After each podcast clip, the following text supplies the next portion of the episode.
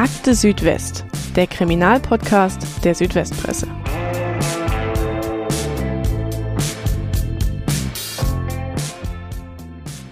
Es soll das perfekte Verbrechen werden.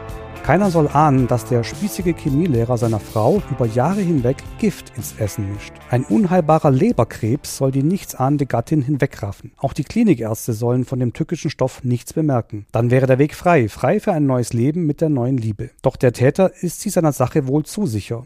Kurz vor dem Ziel machte er einen schwerwiegenden Fehler. Als die Frau schon todkrank in der Klinik liegt, erkundigt er sich einmal zu oft nach dem tödlichen Brombeerkompott. Er wird verhaftet und an seinem Gymnasium in Ulm platzt sprichwörtlich die Bombe. Im Mai 1977 beginnt für die Öffentlichkeit die Geschichte des Brombeermörders von Ulm. Ein Fall, der Kriminal- und Medizingeschichte schreibt. Sie hören Akte Südwest, den Kriminalpodcast der Südwestpresse. Mein Name ist Roland Müller und heute geht es, zumindest für mich, um eine ganz besondere Folge. Denn ich weiß, das sagen wir öfter, aber heute geht es um den Fall, der sozusagen Akte Südwest begründet hat. Also den Auslöser, warum wir das alles hier überhaupt machen. Und deswegen freue ich mich, dass es jetzt endlich klappt. Wir haben heute auch zwei Gäste hier, die beide wirklich nah dran waren am Brombeermörder. Sogar ein bisschen näher, als ihnen selber lieb war. Das erklären wir dann gleich. Und das auch, obwohl die Geschichte schon 44 Jahre her ist. Und das ist einmal mein Kollege Helmut Pusch. Hallo Helmut. Hi. Helmut war viele Jahre Kulturredakteur der Südwestpresse hier in Ulm. Er ist auch Komponist und Musiker.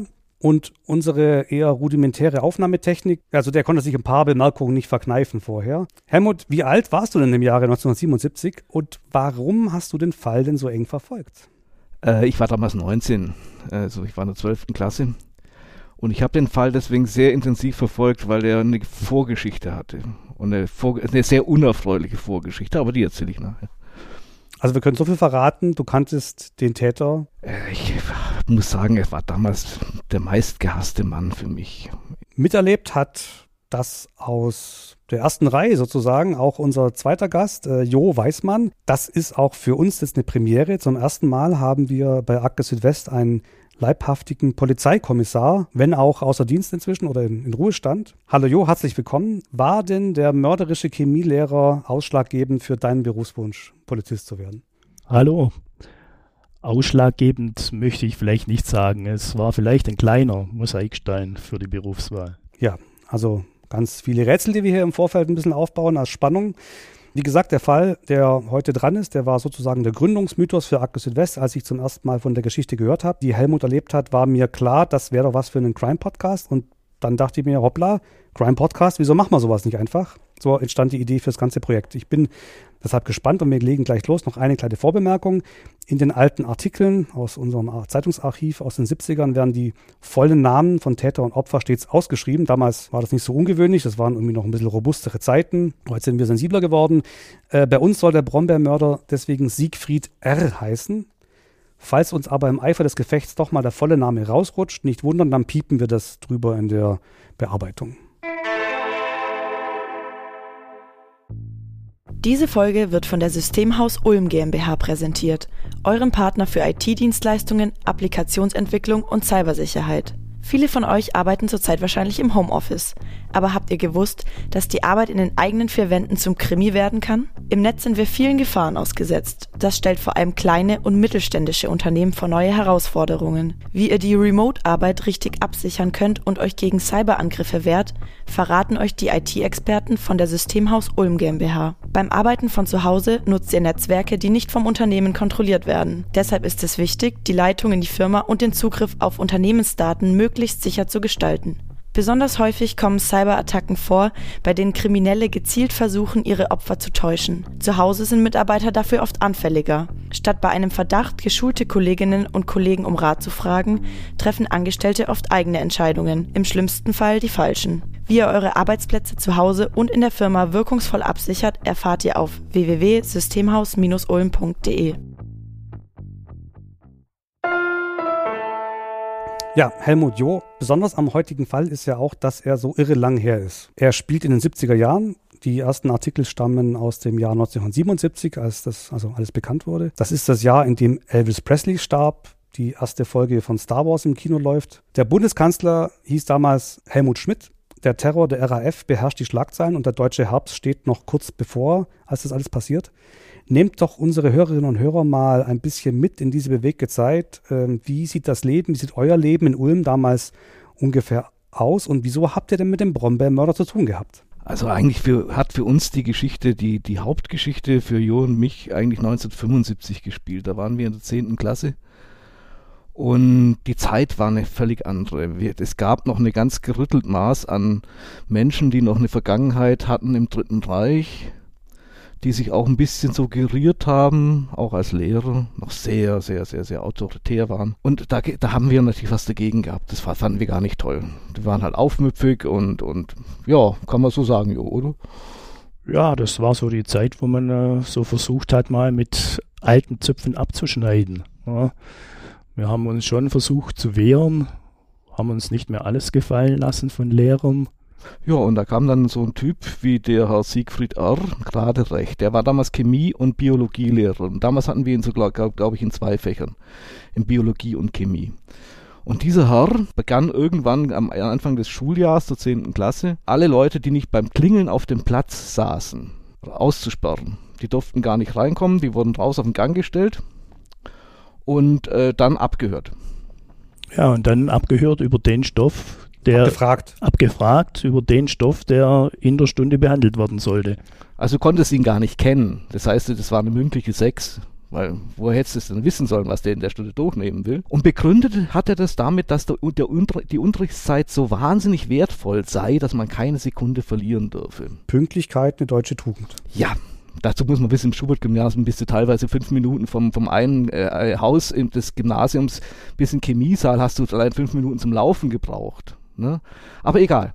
Es hieß, die Unterrichtszeit ist wahnsinnig wertvoll.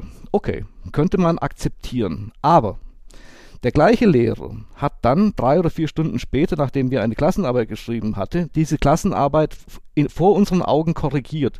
Wir hatten still zu arbeiten und er hat das, was eigentlich zu Hause, wofür auch bezahlt wird, dass es zu Hause tut, nämlich die Korrektur vor uns gemacht. Da bist du hat es natürlich einen Halt. Das, das hast du natürlich nicht ertragen. Vor allen Dingen nicht ertragen als Jugendlicher, der eigentlich an Gerechtigkeit und eine bessere Welt geglaubt hat. Man muss den Leuten heute vielleicht nochmal sagen, damals hatten wir nicht das Gefühl, dass irgendwas schlechter wird, so wie heute die jungen Menschen. Die glauben, sie können ihre Rente nicht mehr erleben, keine Häuser. Wir sahen das alles optimistisch. Wir wollten Teil dieser ganzen Geschichte sein. Wir wollten das alles ein bisschen toller machen. Und dann kommt so ein Typ an und ist so willkürlich und lässt dich einfach abfahren und das also wirklich mit einer, mit einem Gestus, der hat dich richtig klein gemacht. Er ist die Macht, er hat die, er hat die Macht und, und ihr, ihr, ihr Zwerge, euch mache ich klein.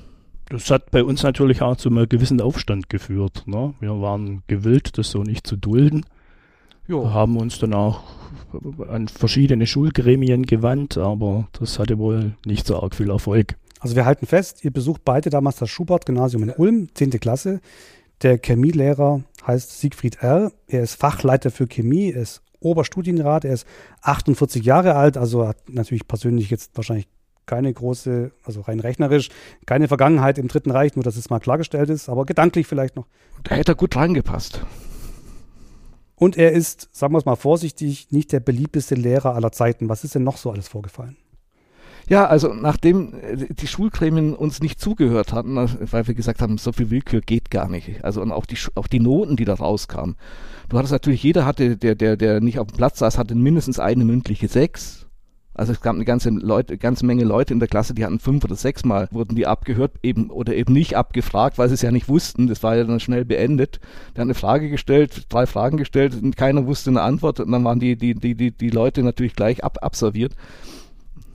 Ja, was dann halt vorgefallen ist und vielleicht auch so für uns so das Entscheidende war, er hat dann wirklich versucht, äh, oder nicht versucht, er hat es gemacht, er hat Schüler bestimmte Dinge probieren lassen, hat dann gelacht und gesagt, das war jetzt Harnstoff. Oder einmal, weiß ich noch genau, da hat er so eine 2-Liter-Flasche Lambrusco gehabt, fragt den Schulkamerad von mir, äh, darf man da mal einen Schluck nehmen? Oh, gerne. Und dann sagt er so, das war Schweineblut. Und als diese Dinge dann aufkamen, haben wir irgendwann gesagt, also jetzt ist es gut, das hat wirklich nichts mehr mit Unterricht, auch in der Zeit, wo es vielleicht alles noch ein bisschen lockerer war. Heute kann man sich so Dinge ja gar nicht mehr vorstellen. Es gab dann, glaube ich, eine Beschwerde, hast du schon gesagt? Ja, wir haben es versucht, uns zu beschweren Hat nicht funktioniert und nee. dann habt ihr andere Mittel eingesetzt. Ja, dann haben wir zum, zum Mittel der Öffentlichkeit gegriffen. Immer gut. Und zwar, äh, ich weiß nicht mehr, wie viele Flugblätter damals erschienen sind, aber es waren mehrere. Wir haben da Schützenhilfe bekommen vom, wie war, das, marxistisch-leninistische? Im LPD, marxistisch-leninistische Partei Deutschland. Also es waren ältere Schüler aus der Abitursklasse, die haben natürlich gleich... Aber das wussten wir an sich nicht, dass das in die Richtung Politik läuft. Eben. Ne? Und dann war natürlich an der Schule die Hölle los. Ja, also diese Verfehlungen und die, die Dinge, die äh, der Herr gemacht hat, waren also bekannt. Da wurden, ich weiß nicht, tausend tausende Auflagen Flugblätter verteilt, am Hauptbahnhof, an der Schule, äh, äh, wie auch immer. Äh, es, wurde auch, da, es wurde auch ermittelt, wer denn der Urheber sei. Da stand dann drunter im äh, Sinne des Urheberrechts ähm, Ilyich Ulyanov, also Lenin, äh, äh Söflinger Straße 347. Ich glaube, also uns wurde damals gesagt, die Polizei habe wirklich versucht, den Herrn Ulyanov dort zu verhaften. Aber es war natürlich es war natürlich witzig, es waren, waren aber äh, es war natürlich wirklich so, dass es ganz ernsthaft danach recherchiert wurde, wer, wo, woher diese, diese Flugblätter kamen. Ne? Gab es dann Konsequenzen, entweder für ihn oder für die Schüler? Für, für die Schüler gab es Konsequenzen. In diesem Jahr hat äh, 50 Prozent der Klasse das Klassenziel nicht erreicht oder über 50 Prozent der Klasse. Hat die Klasse dann gespalten, hat die Klassen aufgeteilt und äh, ja, der Chemielehrer hat weiterhin seinen Chemieunterricht also in der Schule. Es mussten 50 Prozent der Klasse sitzen bleiben. Ja, die hatten alle Fünfer natürlich in Chemie, was ja kein Problem war. Es war eine jede Menge mündliche Sechser vorhanden. Das war, da konnte man auch ganz willkürlich mal sagen, okay, ich, wie, komischerweise war es aber auch so, dass fast alle, die durchgefallen waren, auch mit diesen Flugblättern was zu tun hatten. Rein zufällig. Rein zufällig. Ne? Nein. Er nicht. Ich nicht. Du ich warst war krank. krank. Genau. Also Jo ist unschuldig, so viel können wir jetzt für die Nachwelt. Ich bin nicht genau. unschuldig, ich habe da mitgemacht, ich gebe es ja. zu. Und musste sitzen bleiben dann. Also ich ich habe ein, hab ein Jahr wiederholt, deswegen sage ich ja, also ich war nicht gut zu sprechen auf diesen Herrn. Für den Lehrer hat es aber keine Konsequenzen. Keinerlei, überhaupt nicht. Also jetzt erzählen wir ja hier lustige Schulgeschichten. Also lustig oder weniger lustig. Könnte jedenfalls noch in der Komödie spielen, der ganze Fall. Aber wir erzählen das ja nicht ohne Grund, sondern weil wir auch ein bisschen den Charakter dadurch kennenlernen von dem Täter, um den es geht, von dem späteren Brombeermörder Siegfried R. In Serien oder in Kinofilmen spricht man von Foreshadowing, also dass im Prinzip spätere gewichtige Ereignisse schon vorher quasi ablesbar hätten sein können. Würde das so weit gehen in der, an der Stelle? Also ich behaupte, ein Psychologe, der sich das angeschaut hätte, also ein Kriminalpsychologe, der hätte den Mann auf jeden Fall äh, äh, weiterhin sehr genau beobachtet, denn der Mann hatte keine Grenzen, der hatte keinen Anstand, der hat sich an, an, an nichts gehalten, er war völlig willkürlich und ja, rücksichtslos. Also ich hätte es ihm nicht zugetraut. Also so ein Ding hätte ich ihm nicht zugetraut. Klar, er war autoritär, er war ja, in keinster Weise empathisch, aber dass er sowas macht, nee, hätte ich nicht gedacht. Denn im Mai 1977 platzt dann eben die Bombe. Also das ist dann zwei Jahre nach eurem Konflikt, sagen wir es mal so mit ihm. Siegfried R. wird verhaftet. Er soll seine Frau vergiftet haben. Das macht auch schnell Schlagzeilen, auch schnell bundesweit Schlagzeilen. Wie habt ihr das damals erlebt? Was war da an der Schule los und in Ulm? Ja, da war in, in der Schule natürlich äh, richtig Action. Man konnte den Schulhof nicht verlassen, ohne dass man von Reportern, Journalisten angesprochen wurde. Uns wurden hohe Geldbeträge geboten, wenn man ein Bild oder irgendwelche Informationen geben kann. Aber da muss ich sagen, da war ich an sich von unserer Klasse wirklich überrascht, obwohl wir ja wirklich sehr viel Stress mit ihm hatten und unsere Konflikte hatten. Von uns hat kein einziger irgendwas weitergegeben. Und damals ging es um Summen von 100, 150 Mark für ein Foto. Wobei man sagen muss, das waren eben die Boulevardblätter, die da solche Angebote gemacht haben. Die Südwestpresse ist bei uns nie vorstellig geworden. Oder auch die Neumer Zeitung nicht. Die Tageszeitungen in Ulm haben sich da fein zurückgehalten. Die Springerpresse äh, war für uns einfach damals klar, mit denen redet man nicht. Also äh, no way. Zumindest für die Typen, die mitgemacht haben bei dem Flugblatt. Wir waren nicht alle Marxisten, Leninisten oder sowas Blödsinn, aber wir waren diejenigen, die, die gesagt haben, nee, das ist unanständig, das machen wir nicht. Ne? Und, und gegen Cash wäre sowieso gleich zweimal unanständig gewesen. Und in der Schule selber, also. Also ich bin zum Rektor gesprungen, bin in, rein ins, ins äh, äh Sekretariat, bin rein, hab da an die Tür gebombert und hab zu meinem, zu meinem äh, Rektor gesagt, Adelt, ich hab's schon immer gewusst. Ne? Weil das war ja der, der vorher nicht reagiert hatte, als wir gesagt haben, so geht's nicht. Ne? Ich denke, für die meisten war es schon eine totale Überraschung. Also es war schon, ja, es war Schockstarre. Ja, klar. Keiner hätte es ihm in dem Maß zugetraut. Was dazu kommt, ist ja, dass auch Sohn und Tochter von Siegfried R. damals am Schubert-Gymnasium Schüler sind. Ähm, hat man da was mitbekommen? Sind die sofort geschützt worden? Sie waren nicht mehr lange an der Schule, aber es war, eine, es war für uns vorher ja schon eine blöde Situation, nachdem wir mit diesen Menschen ja äh, wirklich Probleme hatten und wir nicht die einzigen waren, die Probleme hatten mit diesem Herrn. Ich, also ich fand es keine gutes, gut, gute Sache, dass die, die Kinder von diesem Lehrer an der Schule waren. Und als es dann rauskam, war es natürlich debakulär. Ne? Also ich hätte gedacht, dass sie zu der Zeit oder ja, sie waren dann selbst beim Prozess, soweit ich weiß, noch an der Schule. Waren die noch da? Die waren noch da und die haben mir eben wirklich leid getan. Äh, aber ich denke auch da, der Großteil der Schüler hat sich, denke ich, soweit mir bekannt ist, auch fair gegenüber verhalten. Ja, wir hatten eigentlich Mitleid mit denen. Es war, so, war, war nie ein Thema, dass man die irgendwie mobbt oder disst oder sonst was. Das ging ja gar nicht. Ja, also wer so jemanden als Vater hat, der ist schon so geschlagen, der, da musste nichts mehr tun.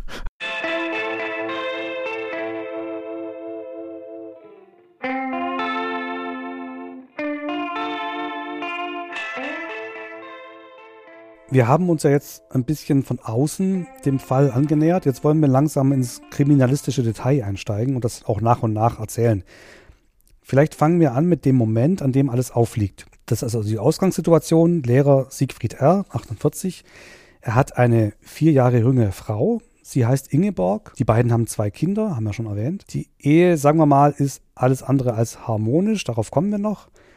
Und Ingeborg R. laboriert seit ein paar Jahren an einer Leberkrankheit, sagen wir mal einer rätselhaften Leberkrankheit. Es geht ihr nicht sehr gut und sie ist zum wiederholten Mal an der Ulmer Uniklinik, deswegen in Behandlung. Was passiert nun, dass wir vom Brombeermord sprechen? Also wie wir dann damals eben auch aus der Presse erfahren haben, ist die Frau in der Uniklinik gelegen. Ihr Mann hat sie öfters besucht und im Rahmen eines dieser Besuche hat ihr auch Brombeerkompott mitgebracht. Der Frau ging es dann nach dem Genuss von etwas Brombeerkompott schlechter und ihr fiel dann wohl auf, dass die Nachfragen immer, wie war das Brombeerkompott, wie hat es geschmeckt, wie war das? Und da kam ihr wohl ein gewisser Verdacht und sie hat dann Verwandte von ihrem Verdacht äh, unterrichtet und die sind dann mit diesem Brombeerkompott zu einem Labor gefahren, zur Rechtsmedizin nach Tübingen und haben es dann dort eben untersuchen lassen.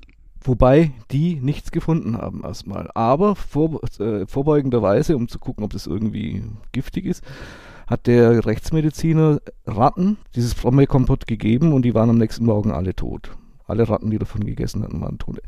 Die hatten aber sechs Wochen lang, glaube ich, zumindest hat es uns dann der Nachfolger von dem Herrn R. Der, der Chemielehrer, der uns danach unterrichtet hatte, dann erzählt. Die hatten, sollen wohl sechs Wochen lang gesucht haben nach der Substanz, weil diese Substanz damals zwar bekannt war, aber nicht äh, als Gift bekannt war. Und äh, das, dieses Gift war auch damals sehr dubios, wurde erst nur N genannt und niemand durfte wissen, wie es heißt. Heute weiß man es und das, äh, das war Nitrosamin, das war ein Nitrosamin. Nitrosamine sind ja eine ganze, ganze Familie. Und was man damals wusste über Nitrosamin, das stand 1976 im Bundesumweltgutachten.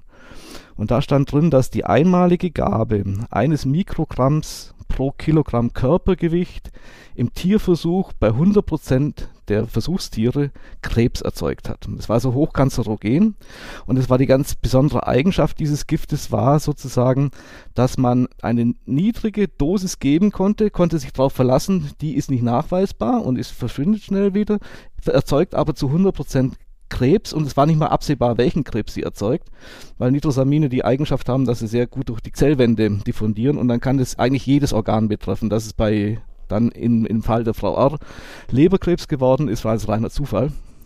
Aber was kein Zufall war und was der Herr R. wusste, dass äh, nämlich diese einmalige Gabe von dieser, von dieser leicht, äh, leichten Dosis, also chronisch toxischen Dosis, nach mehreren Monaten schlichtweg Krebs erzeugt. Sein Problem war gewesen, er konnte nicht warten, hat dann eine akuttoxische Dosis in das Brombeerkompott hineingemischt. Und wenn er sich nicht erkundigt hätte und die akuttoxische Dosis die Ratten nicht dann gestorben wären, wäre es das perfekte Verbrechen gewesen. Durch den Tod der Ratten hat das Gerichtsmedizinische Institut eben festgestellt, ist wohl Krebs, hat dann sich mit Heidelberg in Verbindung gesetzt und in Heidelberg konnte man das Gift dann wohl nach längeren chemischen Untersuchungen dann wirklich auch benennen. Genau, es gibt da einen ganz interessanten Bericht des Tübinger Gerichtsmediziners, der hat da 20 Jahre später einen Fachartikel darüber geschrieben, den man auch noch online findet. Und tatsächlich beschreibt er eben, wie er die beiden Frauen, die da bei ihm auftauchten, erstmal nicht so richtig ernst genommen hat, aber dachte er, gibt's halt mal den Mäusen oder Ratten und dann waren sie tatsächlich innerhalb von wenigen Stunden tot.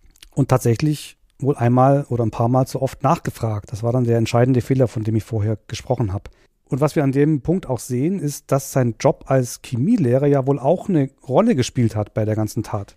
Ja, äh, nach, nachdem wir dann erfahren hatten, also ein Jahr oder ein halbes Jahr nach dem Prozess, dass es jetzt Nitrosamin war, erinnerte ich mich an eine Geschichte, die 1975 oder 74 der Fall gewesen sein muss. Ich weiß es nicht, ob es im Biologie oder im Chemieunterricht war. Aber auf jeden Fall, da hat der, da, da ging es um Nitrosamine und ich glaube, ich, ich, weiß es jetzt nicht, aber ich kann mir gut vorstellen, dass es so eben ebenso chemisch kam wie, ja, Nitrosamin ist giftig und ihr stopft das in euch rein. Äh, Hawaii-Toast, äh, Pizza, Dazu muss man wissen, dass also Nitrosamine dadurch entstehen, dass, Nitrite, dass Nit mit Nitratsalz gepökelte Lebensmittel, sprich Schinken, beim Erhitzen sich zu Nitrit reduzieren und zusammen mit den, mit den ungesättigten Fettsäuren aus dem Käse, aus den Fettsäuren aus dem Käse, Nitrosamine bilden. Das war dann was Thema damals gewesen. Und dann sagte er noch, und das Zeug ist so giftig, dass beim Unfall bei BASF eine Leitung undicht war, da oben ein Tropfen Nitrosamin einem Arbeiter auf den Kopf gefallen sei. Und allein durch die, durch, durch die, die Berührung mit der Haut sei der Mann innerhalb von einem Tag verstorben. Also die akut, akut toxische Dosis. Was dann bei dem Prozess auch noch rauskam, dass er wohl über eine Fachzeitschrift, die er als Chemielehrer, äh, Fachbereichsleiter auch hatte, Artikel darüber gefunden hat, über krebserregende Substanzen. Und was dann später auch rauskam, dass er dieses Gift über den Schuletat äh, besorgt hat. Also die Zeitschrift und das Gift. Das Know-how, also unglaublich. Genau, also über die Schule das tödliche Gift besorgt. Und das heißt ja aber auch mit der Vorgeschichte, dass die Erkrankung der Ehefrau schon 1975 begonnen hat, dass das eben nicht der erste Fall war mit dem Brombeerkompott, der Kompottanschlag, wenn man so möchte, das Kompott-Komplott, sondern das schon Jahre vorher begonnen hat. Besonders perfide an diesem, an diesem Verbrechen ist. Er hatte, nachdem er wusste, wie äh, krebserregend äh, dieser Stoff ist, hat er ihr sozusagen die krebserregende Dosis offensichtlich beigebracht, konnte dann aber nicht warten und hat dann nochmal nachgelegt.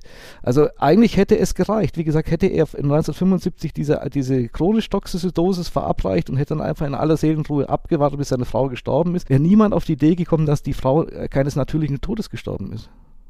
Also medizinische Untersuchungen damals bei der Ehefrau haben wohl ergeben, dass diese Substanz mehrmals gegeben worden sein muss. Man spricht so von drei bis vier Mal. Ja, Jo, damals warst du auch 19. Hast du dann später als Polizist nochmal so einen ähnlichen Fall erlebt, der so ähnlich spektakulär war? Oder war das Highlight der Kriminalistik dann schon vor der Polizeikarriere? Das Highlight der Kriminalistik war vor der Polizeikarriere, muss man so sagen. Wenn man das alles so betrachtet, wie das alles abgelaufen ist, wie das gegangen ist, mit welcher, ja, ich muss schon sagen, Kaltblütigkeit das so abgelaufen ist. Ich habe einige Dinge erlebt in meiner aktiven Laufbahn, aber das äh, nee, war schon auch durch die Nähe natürlich eine ganz andere Geschichte. Und Giftmorde, wie häufig kommen die so generell vor im Polizeialltag? Also ich denke, äh, mir selber ist in meiner Karriere kein Giftmord bekannt. Der Fall ist ein besonderer. Um die genaue Substanz, um die es ging, äh, wurde damals ja ein großes Geheimnis gemacht. Es wurde im gesamten Verfahren nur Substanz N genannt, um das hat man gemacht, um, um Nachahmer äh, zu verhindern. Man hatte in den 50er, 60er Jahren Erfahrung gemacht mit dem Insektenvernichtungsmittel E605 und das wurde so zum Modegift. Andererseits muss man ja sagen, so frei verfügbar wie jetzt ein Insektenmittel im Baumarkt ist Nitrosamin auch nicht unbedingt. Man hätte ja hergehen können, hätte Hawaii-Toast destillieren können, sozusagen einkochen, reduzieren, bis es wirkt. Also, ne? Heute ist jeweils kein Geheimnis mehr.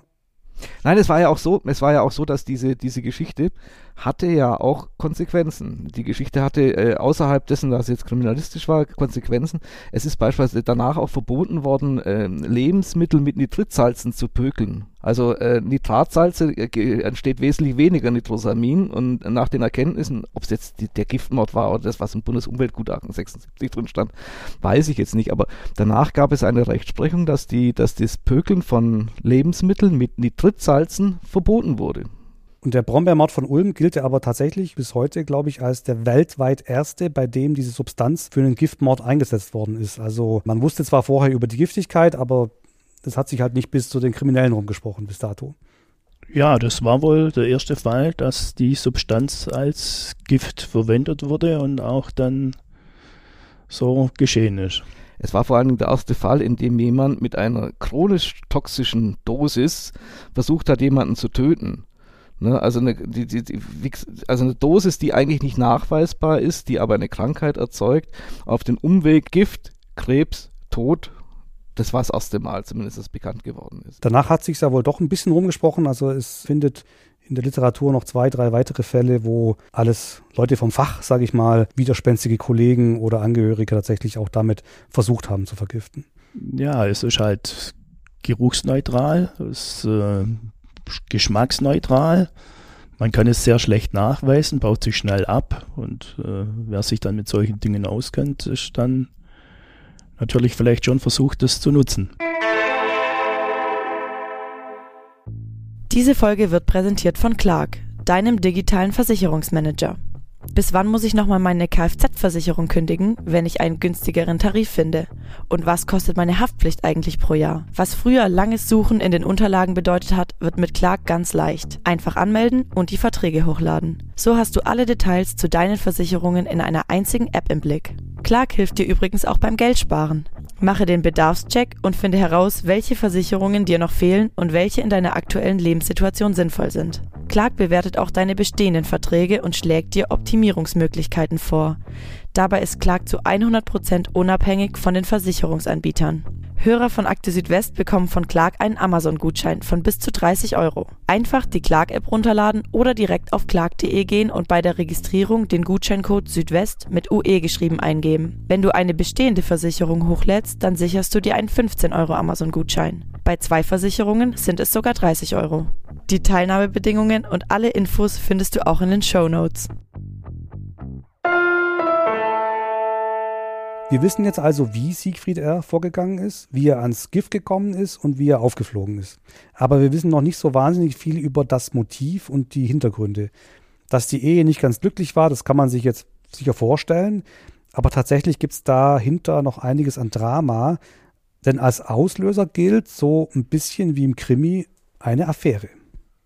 Die Ehefrau hat wohl schon früher, irgendwann Ende der 60er Jahre, eine Affäre mit einem Haus, mit ihrem Hausarzt gehabt und der Hausarzt ist bei einem Verkehrsunfall gestorben, verunglückt, tödlich. Und daraufhin haben sich die Eheleute wohl wieder versucht, äh, sich anzunähern. Aber nicht nur die Ehefrau war untreu, auch Siegfried R. hat eine Affäre. Ja, mit einer 20 Jahre, schätze ich mal, jüngeren Kollegin, die die Klasse übrigens dann auch mal unterrichtet hatte so zwischen 75 und 77 hatten wir die mal als, als Chemielehrer. Das war die einzige Chemie 3 übrigens in meinem Leben. die beste Note aller Zeiten. Und die hatten miteinander ein Verhältnis. Es kam auf jeden Fall, 1977 äh, wurde es dann auch im, im, im Verfahren bekannt, dass die was miteinander hatten. Und das war wahrscheinlich der Auslöser, dass er sozusagen noch ein bisschen Gas geben wollte mit dem Brombeerkompott. Genau, also ihr kanntet die Lehrerin auch. Sie war 23 Jahre jünger, auch Chemielehrerin, Studienassessorin. Yep. Sie wurde aber dann versetzt, glaube ich. Ja, die war dann nicht mehr lang da. Verständlich. Ja. Aber nach 44 Jahren wissen wir das nicht mehr so ganz genau, was wann, genau wann war. Nee, aber die war schnell weg. Die war schnell weg. Die war schnell weg. Bei der Suche nach dem Motiv spielt ja auch der Charakter von Siegfried R. eine große Rolle. Wir haben ihn ja schon ein bisschen angeschnitten aus Schülersicht, sage ich mal. Wird aber auch im Prozess nochmal ein bisschen aufgearbeitet. Ich erzähle das nur so ein bisschen.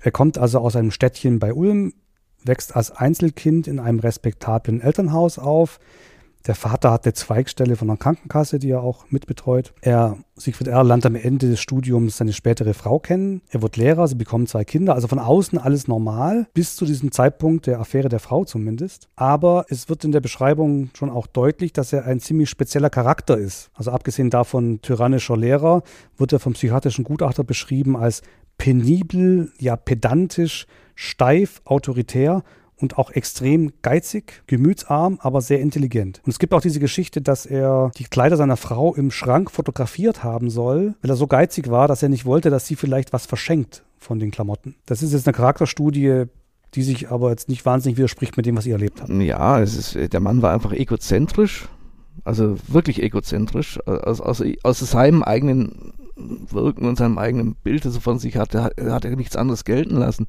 Der war völlig beratungsresistent, der war äh, von sich überzeugt. Von sich überzeugt, gnadenlos von sich überzeugt. Ne? Und die anderen waren natürlich alle dümmer. Ne? Er war mit Abstand der cleverste. Und so haben wir jetzt im Prinzip auch schon die drei Hypothesen äh, erzählt, die fürs Motiv im Prozess dann angenommen wurden. Die erste Hypothese war gekränkte Eitelkeit wegen der Untreue. Als grandioser Mensch kann man sowas natürlich nicht dulden bahnfrei für die eigene Affäre, haben wir auch angeschnitten, dass dann er vielleicht etwas schneller ähm, die Ehefrau loswerden wollte. Und der, das dritte Motiv, der Mord, um die Kosten für die Scheidung zu sparen, wegen dieser extremen Geizigkeit. Das ist jetzt vielleicht nicht ganz so belastbar. Was haltet ihr für am wahrscheinlichsten? Kann man schlecht sagen. Also da möchte, mich, möchte ich mir echt kein Urteil drüber fällen, was da am wahrscheinlichsten ist. Ich denke, das ist eine Mischung von allem irgendwie gewesen.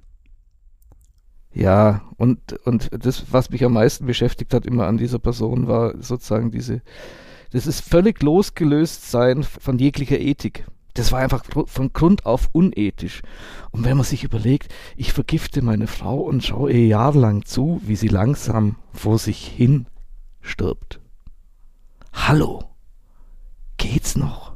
Da ist auch psychologisches Grauen dahinter, auf jeden Fall. Eben. Dann kommen wir zum Prozess gegen Siegfried R. Er wurde ja im Mai 1977 festgenommen. Die Verhandlung am Schwurgericht Ulm beginnt ein knappes Jahr später, also im April 78. Die Anklage lautet auf fortgesetzten, versuchten Mord. Und das ist für Ulm schon ein spektakuläres Ereignis, haben wir ja auch schon erwähnt. Was war da los? Jo, ich glaube, du warst auch im Prozess. Ich war mehrere Tage im Prozess, ja. Ich habe mich einfach dafür interessiert und es war für Ulm wirklich spektakulär. War ein riesen Anlauf vor Gericht. Es war klar, äh, nur wer einen Sitzplatz bekommt, darf an der Gerichtsverhandlung teilnehmen. Und das führte dann dazu, dass ähm, an einem Tag sogar die Tür zum großen Saal aus den Angeln gehoben wurde. Eine Frau wurde damals sogar leicht verletzt. Und daraufhin wurde angeordnet, dass sich die Zuhörer, Zuschauer dann in Zweierreihen aufstellen müssen und nur noch so in den Gerichtssaal gehen durften.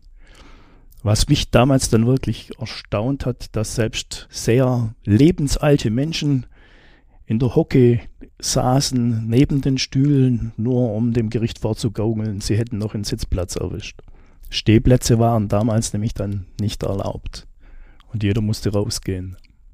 Nur beim Urteil hat man eine Ausnahme gemacht. Beim Urteil war dann die Ausnahme, dass dann auch Stehplätze zugelassen waren, weil es eben vor allem doch eine sensationelle Geschichte damals war. Lehrer, Giftmord, äh, einmalig in der Kriminalgeschichte. Es war einiges los. Wie hat sich denn der Siegfried R. vor Gericht gegeben?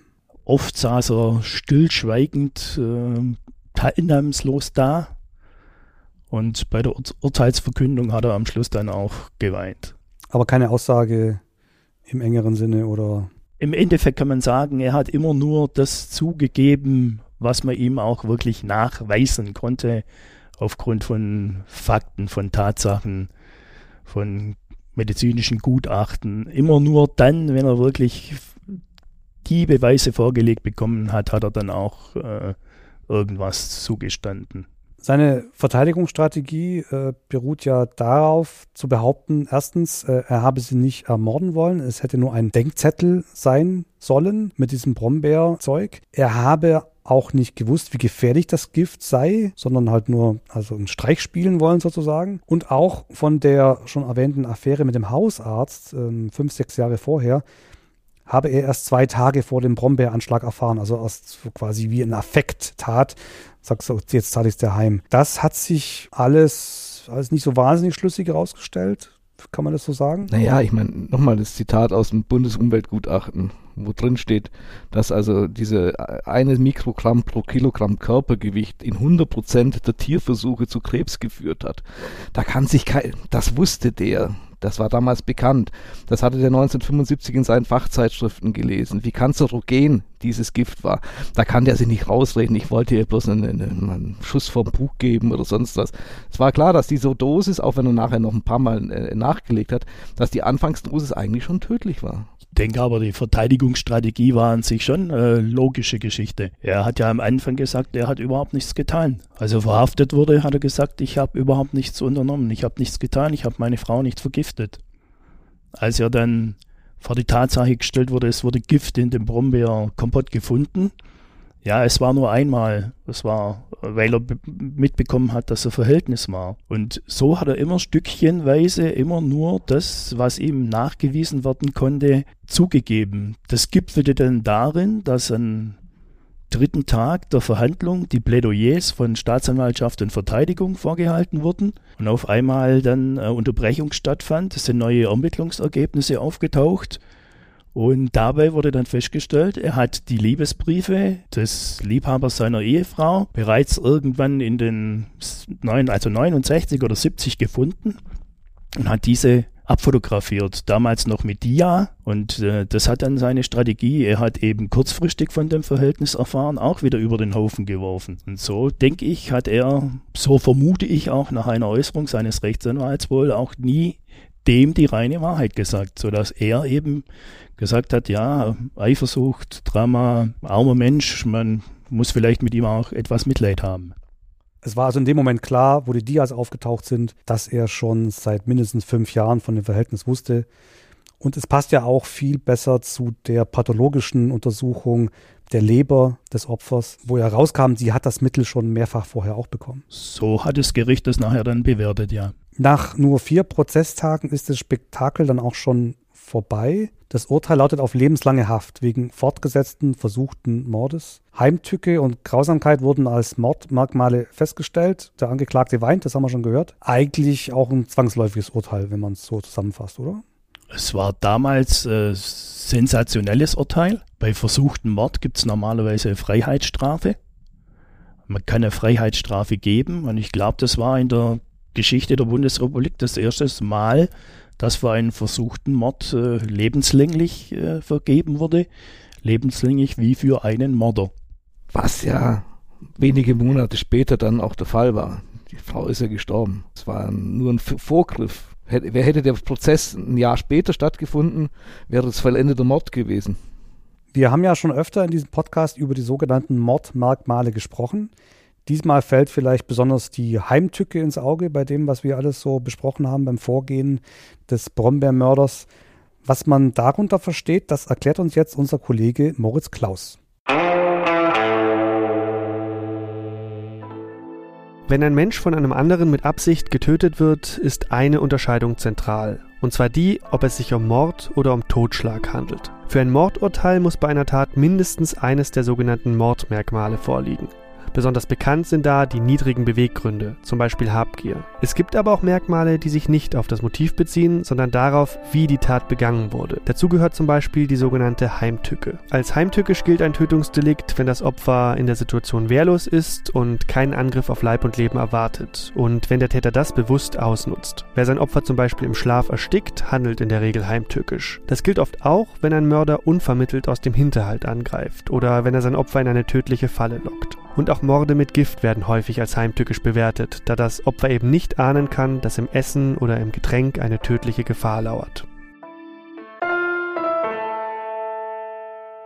Der Vorsitzende Richter wird in der Urteilsverkündung dann auch noch poetisch. Er zitiert ein Sprichwort, dessen Ursprung nicht ganz bekannt ist. Ich glaube, man nennt das eine Redewendung. Es ist nichts so fein gesponnen, es kommt doch an das Licht der Sonnen. So steht es in der Zeitung in unserem Archiv. Und äh, wir haben schon angesprochen, das Opfer, die Ehefrau Ingeborg R., ist ja während des Prozesses noch am Leben. Ihr Mann wird trotzdem wegen Mordes verurteilt. Und sie liegt aber die ganze Zeit schwer krank in der Uniklinik. Sie kann nicht zum Prozess kommen, sie war nie anwesend, stimmt's? Nee, sie war nie anwesend. Äh, sie wurde in der Klinik vernommen damals und konnte an keinem einzigen Tag dann auch äh, an dem Prozess teilnehmen. Und wie wir schon gesagt haben, es ist ungewöhnlich, dass das Mordopfer noch am Leben ist, wenn der Täter wegen Mordes verurteilt wird. Ja, aber war absehbar. Also, da, wie gesagt, ein paar Monate später das Verfahren, dann wäre das auch nicht mehr bemerkenswert gewesen, sondern schlichtweg so gewesen, dass, es, dass die Frau tot gewesen war. Also, also die Gutachter sagten damals schon, die Lebenserwartung ist sehr, sehr gering und sprachen dort schon, glaube nur vom halben Jahr bis Jahr. Also es war klar, dass die Frau unheilbar krank ist. Sie stirbt vier Monate nach dem Urteil im Juli 1978 und die Ärzte sagen auch, es war ein Martyrium. Also auch dem Mordmerkmal der Grausamkeit können wir hier dann, glaube ich, einstimmig zustimmen. Ja. Wir nähern uns dem Ende der Geschichte. Äh, ihr merkt es, liebe Hörerinnen und Hörer. Und viele werden sich jetzt fragen, was wurde aus Siegfried R.? Das weiß man in diesem Fall ziemlich genau, denn seine Lebenszeit ist auch kurz bemessen. Er stirbt schon sechs Jahre nach dem Urteil im Oktober 1984 an Magenkrebs im Alter von nur 55 Jahren. Aber vielleicht jetzt wenigstens zum Schluss ein bisschen was Versöhnliches. Die letzten Jahre im Gefängnis verbringt er einigermaßen sinnvoll. Ja, er hat wohl ein Modellprojekt entwickelt in der JVA und hat für die Insassen Unterricht gegeben, sodass sie ihren Hauptschulabschluss machen konnten. Also an sich dann doch eine sehr positive Geschichte, die dann dort noch stattgefunden hat. Auf den letzten Metern sozusagen. Also ich sehe es nicht so positiv. Sorry, die, der Mann war so geltungssüchtig und wollte immer der Beste, Tollste und sonst was sein, wollte immer alles besser wissen. Tolle, tolle Szene nochmal, tolle Bühne nochmal irgendwelchen Strafgefangenen nochmal zu zeigen, dass er viel cleverer ist als sie. So bewerte ich das. Helmut Pusch bleibt unversöhnlich. Ich bin unversöhnlich. Auch 44 Jahre später. Unversöhnlich. Sorry, tut mir leid. Was bleibt für dich von dem Fall, Jo? Für mich war es einfach äh, eine wahnsinnig spannende Geschichte, Kriminalgeschichte, wo man direkt mit dabei war. Wir tun heute noch die Kinder leid, die das alles so mitmachen mussten. Ja, es war schon ein sehr einschneidendes Erlebnis im Leben.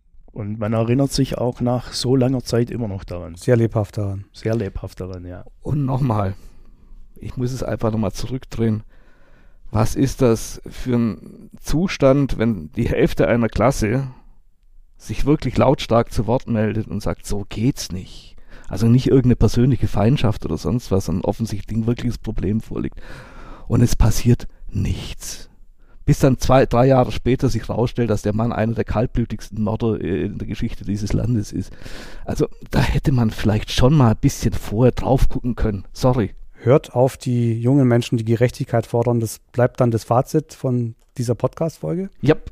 Liebe Hörerinnen und Hörer, jetzt kennt ihr den Ursprung von Akte Südwest, dem Brombeermörder von Ulm. Ich sage vielen Dank an meine beiden Gäste, Helmut Pusch und Jo Weißmann. Vielen Dank, dass ihr da wart und mit diesem spannenden Fall uns mitgenommen habt auf eine kleine Reise in die 70er Jahre. Bitteschön, gerne. Ja, war uns ein Vergnügen. Gerne wieder. Vielen Dank auch an euch da draußen fürs Zuhören. Bleibt uns gewogen, empfehlt uns weiter, gerne, oder bewertet uns auf iTunes. Wir sagen Tschüss und bis zum nächsten Mal. Wenn ihr Feedback, Anregungen oder Ideen für Fälle habt, schickt uns gerne eine E-Mail an podcast.swp.de. Wenn ihr gar nicht genug bekommen könnt von spannenden Kriminalfällen aus The Land, so sagt man heute, dann schaut mal vorbei auf unserer Webseite unter swp.de slash crime. Dort gibt es nicht nur Infos zu unserem Podcast, sondern auch Artikel und Interviews rund um Verbrechen im Südwesten. Und ihr findet dort auch einen Newsletter. Wenn ihr den abonniert, verpasst ihr sicher nichts mehr von Akte Südwest.